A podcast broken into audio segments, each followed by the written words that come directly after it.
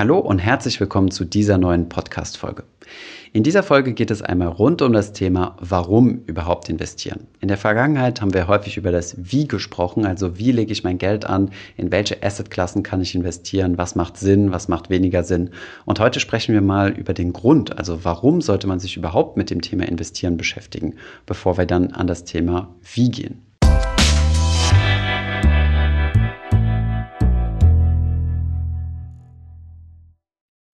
Bevor es weitergeht, ein kurzer Hinweis in eigener Sache.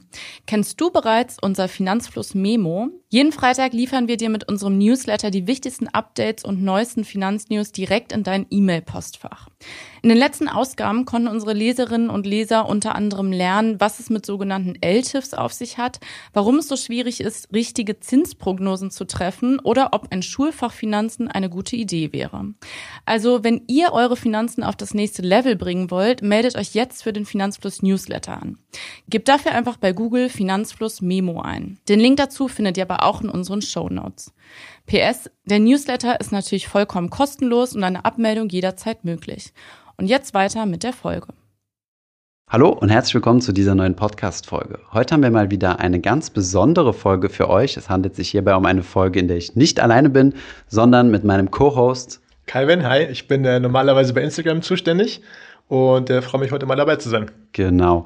Ähm, in der heutigen Folge geht es mal so um das Thema Anfangen zu investieren. Wir haben ja häufig über das Thema ja, Investieren gesprochen und wie man investiert, worauf man da achten muss, welche Möglichkeiten es gibt, was gute Ideen sind, was weniger gute Ideen sind. Und Jetzt haben wir aber häufig oder sehr selten über das Thema Warum gesprochen. Also warum soll man überhaupt investieren? Und äh, Calvin hat sich da ein paar Fragen rausgesucht ähm, und will mich heute mal auf diesem Thema challengen. Ja, äh, ich finde es auch sehr, sehr spannend, weil ähm, auch als ich am Anfang angekommen bin hier bei Finanzfluss, hatte ich noch nicht investiert gehabt und äh, wurde dann so Stück für Stück äh, äh, angefixt davon, von dem ganzen Thema. Ähm, aber ich habe mich gefragt, wie kann das eigentlich sein, dass äh, mir das Thema sonst nicht begegnet ist? Also ich kenne keine Freunde von mir, die investiert sind. Ähm, das ist auch kein Thema, über das man häufig spricht. Und ähm, vielleicht, Thomas, kannst du mir ja mal sagen, was deiner Erfahrung nach so die Top-Gründe sind, warum Leute überhaupt ihr Geld investieren? Mhm, okay. Ja, gute Frage. Also erstens, warum du noch nicht so viele Leute getroffen hast, liegt vielleicht daran, dass du noch sehr jung bist, also verhältnismäßig jung. Du hast ja gerade ja, das Studium beendet. 23, ja. Genau. Und äh, da fangen die wenigsten Leute tatsächlich an. Auch wenn man jetzt bei uns in die YouTube-Statistiken guckt, haben wir sehr viele junge Leute, die investieren, aber das ist ja, auf den globalen Schnitt eher die Ausnahme. Mhm. Ähm, ja, warum sollten Leute investieren? Ich denke mal, das, das Wichtigste ist zunächst einmal aus eigener Motivation heraus. Das bedeutet, du musst deine eigene Motivation finden, warum du investierst, ja. Und im Endeffekt ähm, das Investieren ist ja einfach nur ein Vehikel, um mir in Anführungszeichen irgendwie die Zukunft zu versüßen. Ja, also ich kann das Ganze umgekehrt betreiben, ich kann mir einen Kredit aufnehmen und kann dann auf Kosten meiner Zukunft heute besser leben, indem ich mir zum Beispiel heute ein tolles Auto gönnen kann, was ich mir so eigentlich aus meinem Ersparten nicht erlauben könnte. Und das ist ja auf Kosten der Zukunft gelebt. Und investieren ist eigentlich genau das Gegenteil davon. Ähm, ich opfere, opfere ist jetzt vielleicht ein bisschen das falsche Wort, aber ich ähm, lege heute ein bisschen Geld zur Seite, verzichte auf Konsum, um das Geld dann für mich arbeiten lassen zu können und in Zukunft mehr davon zu haben als das, was ich auf die Seite gelegt hat, also worauf ich verzichtet habe jetzt in der Gegenwart. Also du bezahlst dich eigentlich quasi ähm, für dein morgiges Ich, indem du heute was wegsparst und äh, zur Seite legst. Genau. Und warum du das tun solltest, ist dann dein persönliche, ist dann deine persönliche, ähm, ja, dein persönlicher Grund, in Anführungszeichen. Das kannst du tun, zum Beispiel für die Rente. Die meisten Leute tun es äh, für die Rente, weil ähm, das besonders angstgetrieben ist. Ja, es gibt ja jede Menge ähm, Berater oder auch äh, Publikationen, Medien, was auch immer, die darauf eingehen, wie schlimm die Rentensituation in Deutschland ist, was ja jetzt auch nicht falsch ist. Also es ist ja keine sinnlose Angstmache, aber da ist die Motivation halt Angst vor der Zukunft und dann Vorsorge. Ja? Mhm. Und Genau, genauso gut kannst du aber auch für andere Dinge anlegen, zum Beispiel das Thema äh, finanzielle Freiheit. Ja, viele Leute oder gerade junge Leute, die können mit dem Thema Rente nichts anfangen und sagen, ich will finanziell frei werden. Das ist so das Ultimumziel, wofür du extrem viel Geld brauchst. Ja, aber es können auch andere Dinge sein, wie zum Beispiel äh, für ein zukünftiges Auto sparen ähm, oder Eigenkapital für ein Haus ansparen. Ja, dann solltest du idealerweise aber nicht am Aktienmarkt investieren. Okay, also vielfältige Gründe. Hm. Äh, kannst du vielleicht noch mal sagen, bei welchen Leuten du besonders welche Motivation hörst? Also zum Beispiel dieses Thema Altersvorsorge ähm, ist ja was, bevor man, weiß ich nicht, 35 ist oder so, ist es ja ein Thema, was überhaupt nicht relevant ist. Also für mich persönlich war das nie eine Sache, wo ich mir dachte, ah ja, warte, das betrifft mich. Mhm. Ähm, Vielleicht kannst du dazu mal sagen, ja, von wem du dieses Argument hörst. Äh, du hast eben auch gesagt, das ist angstgetrieben. Vielleicht kannst du auch da noch dazu was sagen. Also vielleicht gibt es auch einen Geschlechterunterschied, vielleicht auch nicht. Ja, also ich würde ich würde mal sagen, am, am meisten machen sich die Leute Gedanken darüber, die im persönlichen Umfeld sehen, dass es Menschen gibt, die, ähm, die nicht so komfortabel im Rentenalter leben, wie sie es vielleicht sollten oder sich vorgestellt haben, trotz dass sie jetzt x Jahre durchgearbeitet haben. Ja. Mhm. Und ähm, ich denke, das kommt halt mit dem Alter. Ja, gerade wenn du äh, Anfang 20 bist oder so, sind deine Eltern vermutlich sowieso noch im Berufsleben und das Thema Rente kommt noch nicht auf die zu. Ähm, wenn du dann so in die 30er kommst, dann vielleicht schon eher. Mhm. Und ähm, dann kommt auch der erste Rentenbescheid. Also Ende 20, ich glaube mit 27 kommt die erste Hochrechnung der deutschen äh, Rentenversicherung, die dir dann sagt, mit wie viel du rechnen kannst und denkst dir dann so, hä? Komisch, diese Zahlen. Also irgendwie, äh, welche soll ich denn da holen? Und da sind auch noch mhm. drei Stück drauf. Und ähm, genau, und ja, also da muss man sich drüber Gedanken machen. Und dann klar gibt es noch diesen Geschlechterunterzieht. Das geht jetzt auch derzeit so relativ viel durch die Medien. Es gibt ja nicht nur das Gender Pay Gap, sondern es gibt auch das Gender Pension Gap.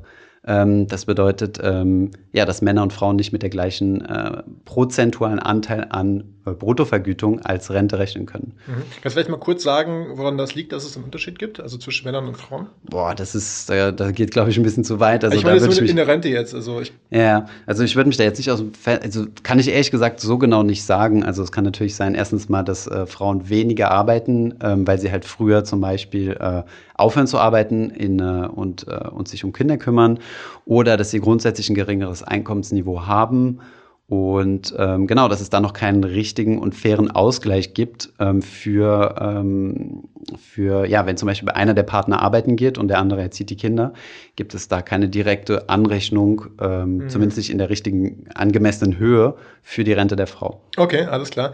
Also du sagst, Altersvorsorge ist so ein Thema, bei dem dann viele Leute vermutlich so Anfang 30, Mitte 30 merken, okay, da gibt's was ein Problem, was ich habe. Ich bekomme weniger Rente vermutlich, als ich jetzt habe. Und dann beschäftigen sie sich mit dem Thema und ähm, kommen eventuell auf das Thema Investieren zu sprechen. Genau. Weil ich meine, warum soll man investieren? Ähm das hängt ja auch damit zusammen, ich meine, ich kann jetzt einfach nur für meine Rente sparen, indem ich immer hardcore die Hälfte auf die Seite lege von dem, was ich habe. Ja? Und dann brauche ich ja quasi während meinem Berufsleben nur die Hälfte von dem, was ich verdiene. Das heißt, eigentlich reicht ja ein Rentenniveau von 50 Prozent bei Renteneintritt. Ja? Also ähm, das wäre dann quasi zufriedenstellend. Ähm, das Problem ist aber, dass wir noch das Thema Inflation haben, Kaufkraftverlust. Das heißt, ich kann das Geld nicht einfach auf dem Konto rumliegen haben. Vielleicht kommt jetzt sogar noch versteckt das Thema äh, Niedrigzinsen. Das bedeutet, auch hier habe ich nochmal ein Risiko, dass mein Geld an Wert verliert. Das heißt, ich muss irgendwas mit dem Geld tun, um dass es für mich arbeitet. Ja? Und ich meine, so sehr beliebte Produkte in Deutschland sind so, äh, ja, das aufs Tagesgeldkonto legen, in der Vergangenheit Sparkonto oder ähm, auf dem Bausparvertrag oder äh, Lebensversicherung. All das sind jetzt so Dinge, die kein Geld mehr bringen. Ja, das sind sogenannte Geldwerte, da wird Geld in Geld investiert. Und woran man investieren muss, ist halt eher Sachwerte, ja, sowas wie zum Beispiel Aktien. Ja, häufig werden Aktien, also das sind die Sachwerte per Default. Ähm, oder Immobilien oder ähm, ja, ein ganz kleiner Teil in Gold, vielleicht ein kleiner Teil an Rohstoffe. Also ich muss mein Geld irgendwo in was Riskantes investieren, um, ähm, um Rendite zu bekommen. Da komme mhm. ich eigentlich nicht drum herum. Deswegen muss ich investieren, um diese zukünftigen Ziele zu erreichen. Okay, alles klar. Also normalerweise ist es ja so, vielleicht ein bisschen komisches Beispiel, aber in der Natur, Bären und so weiter haben einen Winterschlaf, müssen davor eben auch ordentlich äh, Ressourcen Fett ansammeln. ansammeln. Ja, mhm. Und dann wird aber auch immer alles weniger. Und in der Rente ist es ja auch im Grunde so, du arbeitest da dein Berufsleben für hin und am Ende quasi zehrst du von dem, was du ähm, mehr hast, als von dem, was du ausgegeben hast. Aber jetzt sagen wir, okay, wir investieren, das heißt, das Ersparte wird mehr, idealerweise, wenn wir mhm. das gut anlegen. Ähm, aber jetzt fragen sich ja viele, woran lege ich mein Geld in, an, sind völlig überfordert davon, auch weil sie diese Finanzbildung nicht in der Schule genossen haben, auch sonst irgendwo nicht. Ähm, aber willst du sagen, dass die Motivation der Altersvorsorge eine gute ist zum Investieren, vielleicht auch in Aktien und ETFs? Oder ist es dafür geeignet, quasi um dieses äh, Problem zu lösen? Ja, also ich weiß nicht, aber ehrlich gesagt, ich zweifle daran, dass es als Motivation gilt. Es ist nämlich so ein bisschen wie, äh, wie wenn du jetzt rauchst, ja, und äh, man sagt dir permanent, Rauchen ist ungesund, Rauchen ist ungesund, Rauchen ist ungesund. Danke, das wissen die Raucher vermutlich selbst. Das einzige Problem ist, dass das so ein latentes und äh, Risiko ist. Also keins, was jetzt direkt, ähm, wie zum Beispiel, wenn ein Tiger vor dir steht, das ist ein imminentes Risiko. Mhm. Da weißt du, jetzt muss ich rennen. Ich kann jetzt nicht nur ewig lang warten und verzögern, aber zum Beispiel bei jetzt aufhören zu rauchen oder was für die Altersvorsorge tun oder so, ist halt ein latentes Risiko. Ja, die Altersvorsorge ist als 30-Jähriger mindestens 30 Jahre noch von mir entfernt, ja. Ähm, außer ich kann irgendwie früher in Rente gehen. Und von daher ist das, glaube ich, nicht brennend genug oder so, um eine Motivation zu entfachen, zumal es ja auch eine angstgetriebene Motivation ist, also was mhm. Negatives. Mhm. Ähm, was ich halt, oder was, ich meine, was, was, du ja auch, ja, was wir ja beide, was wir ja beide super stark bei Finanzlos sehen, ist äh, dieser Community-Gedanke. Die Leute haben Lust, Teil der Investment-Community zu sein. Die haben Bock zu investieren, ETFs zu haben, sich über ETFs auszutauschen. Und ich denke, das ist eine echte Motivation. Ja. Es gibt jetzt immer mehr äh, Leute in der Community, die ihre Depots teilen. Also die zeigen halt, was in ihrem Depot drin ist und darüber diskutieren. Es gibt jetzt einzelne Apps, so wie, ähm, keine Ahnung, Portfolio Performance und andere, wo man so seine, sein, sein Depot eintragen kann und das zeigen kann. Ich meine, auch wir hier im Büro, ja, äh, ich muss äh, hier als kleinen Disclaimer geben, dass nicht alle im Büro äh, Passivinvestoren sind. Ähm, wir haben auch einige Aktive dabei, die dann ganz heiß darüber diskutieren, äh, was jetzt gekauft wird oder wer in welche Spekulation durchgeführt hat. Das sind halt, ich glaube, solche Community-Gedanke ist dann halt schon mehr, deutlich motivierender, als jetzt zu sagen, ich möchte irgendwie in Altersvorsorge, in, in äh, ja, meine Rente aufbauen. Was auch noch hinzukommt, ist das sogenannte, ähm, wie Albert es immer so schön nennt, das Fuck You Money. So einfach zu sagen, okay, ich habe jetzt genug Geld auf der Seite liegen um, ähm, um eine gewisse Freiheit genießen zu können. Zum mhm. Beispiel, ganz, ganz, ganz plakatives Beispiel, äh, mein Job macht mir keinen Spaß mehr. Mhm. Der ist irgendwo, wo er mich frustriert. Irgendwie, äh, wenn ich morgens aufstehe, äh, erstmal habe ich Schwierigkeiten aufzustehen, fühle mich überhaupt nicht, nicht gut dabei und habe schon so ein unwohles Gefühl im Bauch und so. Wenn du da jetzt gerade ähm, eine Familie hast und äh, dir ein Haus gekauft hast und dich bis zum Rande verschuldet hast, dann hast du keine Wahl. Du musst dann einfach jeden ja. Morgen aufstehen, auf die Arbeit gehen und deine Arbeit durchführen und hast dann auch keine Energie mehr, ähm, zu sagen, ich will jetzt, also sich, dich mal im Internet zu recherchieren, um mal zu gucken, wie du dich fortbilden kannst, um äh, ins nächste, aufs nächste Level zu kommen, dir einen neuen Job zu suchen. Ja, sondern du bleibst dann einfach im Hamsterrad gefangen. Wohingegen, wenn du sagst, okay, ich habe jetzt diese finanziellen Verpflichtungen nicht und habe, äh, keine Ahnung, 50.000 Euro auf der hohen Kante, dann könnte ich auch theoretisch sagen, so, jetzt reicht's, jetzt ziehe ich die Reißleine, hau mich äh, zwei Monate an den Strand und überleg mal, was ich mit meinem Leben mache, ja. Mhm. Und diese Freiheit oder dieses Fuck you Money, dafür brauchst du keine Millionen, mhm. sondern brauchst du einfach nur genug auf dem Konto, um mal ein paar Monate überbrücken zu können, ohne Existenzängste zu kriegen, ja. ja. Ich meine, da ist ja auch schon so Notgroschen sehr, sehr äh, hilfreich und wichtig. Also alleine schon zu wissen, wenn morgen mein Kühlschrank kaputt geht, äh, ist das kein ähm, Grund, jetzt in den Dispo zu gehen oder ähnliches. Und ich meine, das ist ja auch ein sehr, sehr wichtiger Punkt, den wir auch immer sagen, ey, bevor du investierst, mach dir mal. Äh, schon fast langweilig, ja. Du ja. kannst schon nicht mehr hören. Klingt aber. auch ein bisschen langweilig, Notgroschen. Ich meine, ja, dieses Wort alleine schon äh, mhm. hört man nicht, aber im Endeffekt mhm.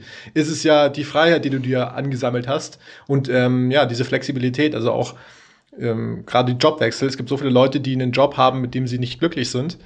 Und ähm, wenn man dann einfach weiß, okay, ich bin nicht darauf angewiesen, sondern ich kann im Zweifelsfall kündigen und was Neues suchen, auch wenn dann zwei, drei Monate dazwischen liegen. Ähm, ich glaube, das ist einfach, dass es sehr, sehr viel ähm, Lebensfreude auch zurückbringt, sehr viel ähm, von dieser Angst auch nimmt. Ja, klar. Ähm, weil ja auch immer dass es diese Angstgetriebenheit, die es in der Rente gibt. Äh, jetzt haben wir sie auch bei diesem Ziel von, du nennst es Fuck You Money, von Albert mhm. äh, Warnecke, dem Finanzvisier. Mhm. Ähm, also auch da, die zweite Motivation wäre dann quasi neben der Altersvorsorge Freiheit, vielleicht sogar die finanzielle Freiheit, ein sehr großes Wort, aber mhm. ähm, oder oft genutztes Wort. Mhm. Was ich auch nochmal sehr spannend finde als, als Punkt ist, warum Leute investieren, ist, wenn man das von Freunden, Familie und so weiter kennt. Also ich habe ja auch gesagt, ich kannte das davor nicht, hatte davor nicht investiert. Ich kannte Aktienmärkte nur von den Nachrichten. Das war mal im Schluss, neben Wetter gab es nochmal die Finanznews. Mhm.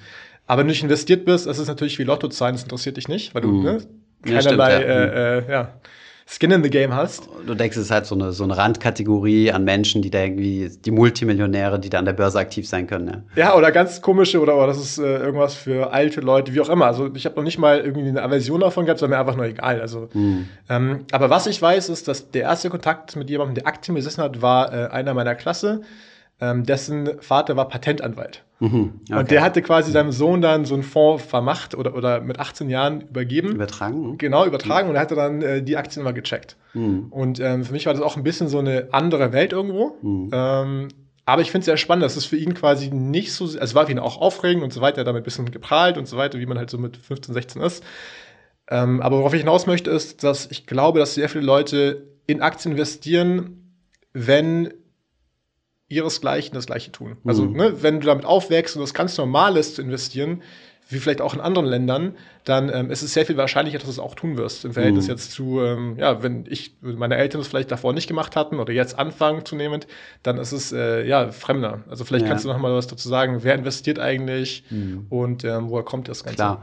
Ich meine, wenn du in gewissen, sagen wir mal, privilegierten äh, Bereichen aufwächst, ist es, glaube ich, gang und gäbe äh, zu sagen, äh, ich habe Aktien, ich habe Immobilien, ich habe Aktien, ich habe äh, nicht meine gesamten Millionen oder zumindest mal ein paar hunderttausend auf dem Tagesgeldkonto rumliegen. Ähm, die Leute haben ja auch diesen Investitionsdruck, die müssen ja irgendwas machen. Ja. Also wie so ein Investmentfonds, der kann ja auch nicht das Geld in Cash liegen lassen oder so ein Venture Capital Fonds, der muss in Startups investieren. Und ähm, wenn er zu viel Geld hat und es zu wenig Startups gibt, dann macht er auch mal schlechte Deals. Ja. Ähm, von daher hast du so einen Investitionsdruck.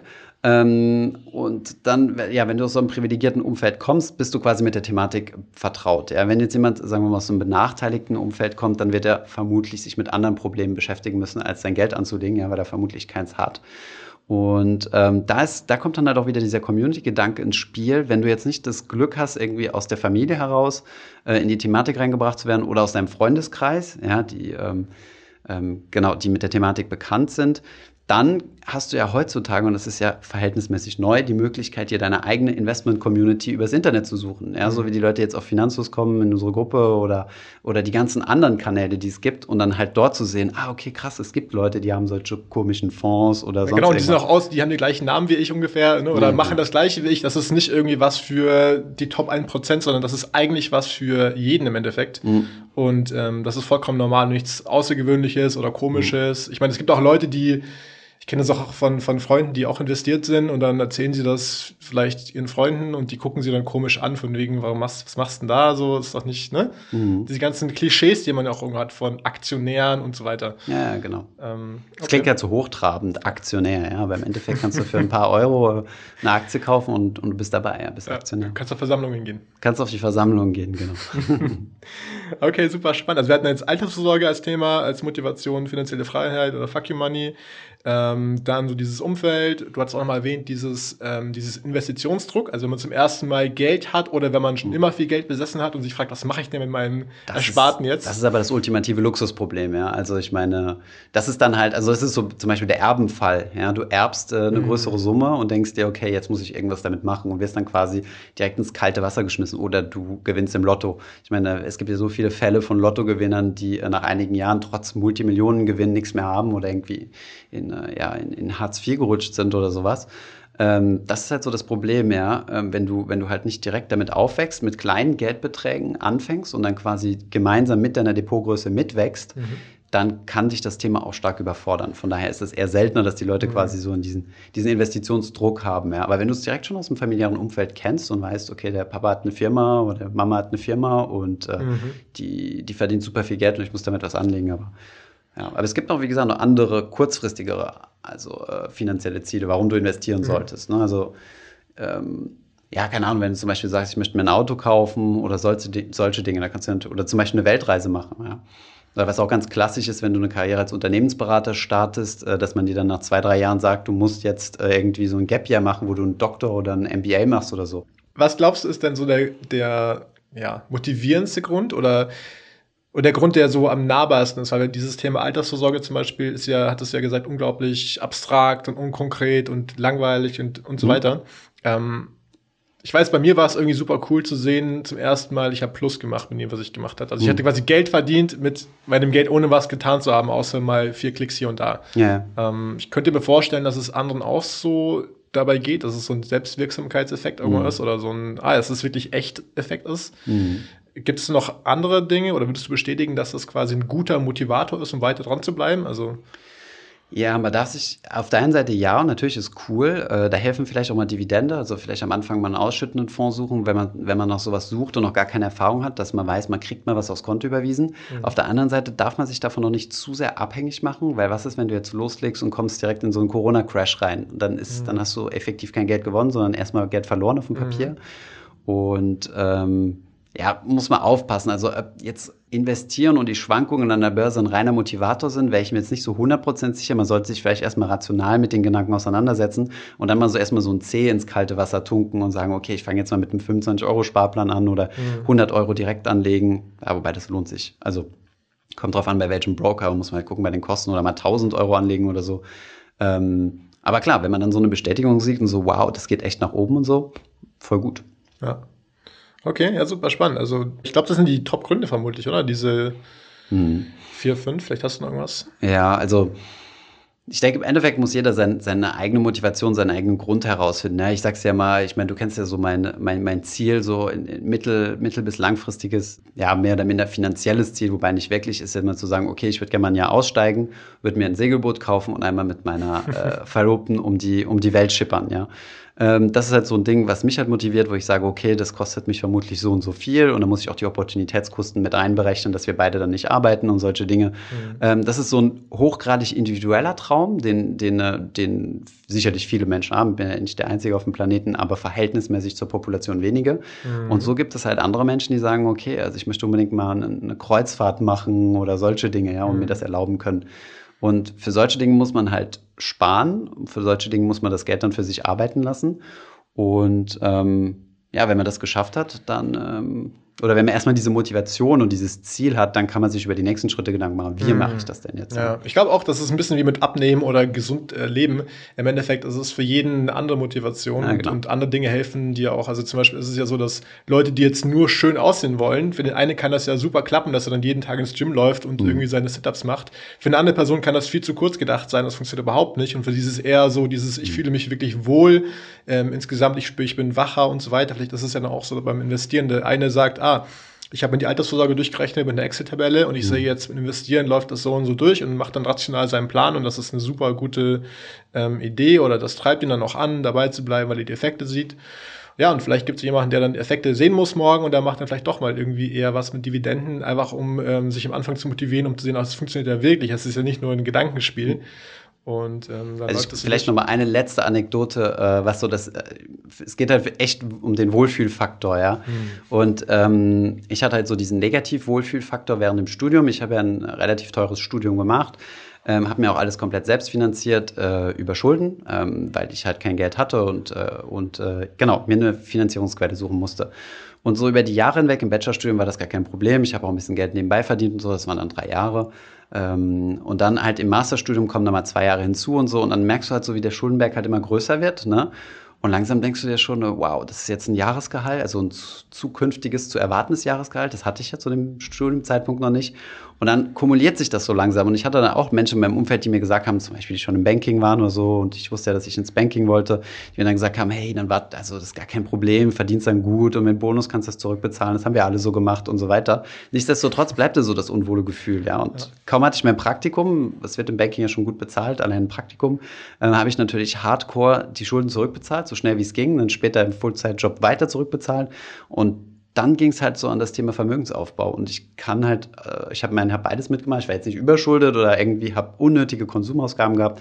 Aber es ist schon deutlich komfortabler zu sagen, ich habe hier ein solides Depot und wenn alle Stricke reißen und alles Kacke ist, dann kann ich immer noch äh, mich mal ein Jahr lang zur Ruhe setzen und sagen, okay, jetzt äh, überlege ich mal, wie es weitergeht. Ja, eine coole Geschichte. genau. Gut. Danke dir, Calvin, für das Gespräch. Ja, vielen Dank dir, Thomas. Ja, vielen Dank für dieses Gespräch, Calvin, und auch vielen Dank nochmal an unseren Sponsor dieser Folge, Luxor ETFs. Mehr Informationen zu Luxor findet ihr auf luxor.de oder einfach hier in den Show Notes. Ich hoffe, diese Podcast-Folge hat dir gefallen. Wenn ja, dann zöger doch nicht in deinem Umfeld über diesen Podcast zu sprechen, bei Freunden und Bekannten. Ich denke, es gibt auch in deinem Umfeld viele Menschen, die sich für das Thema finanzielle Bildung interessieren oder interessieren sollten. Wenn du auf iTunes bist, würden wir uns auch freuen, wenn du uns eine positive Bewertung dalässt. Das hilft uns, den Podcast noch einfacher auffindbar zu machen. Alle wichtigen Links und Verweise findest du wie immer in den Show Notes zu diesem Podcast. Vielen Dank fürs Zuhören und bis zum nächsten Mal.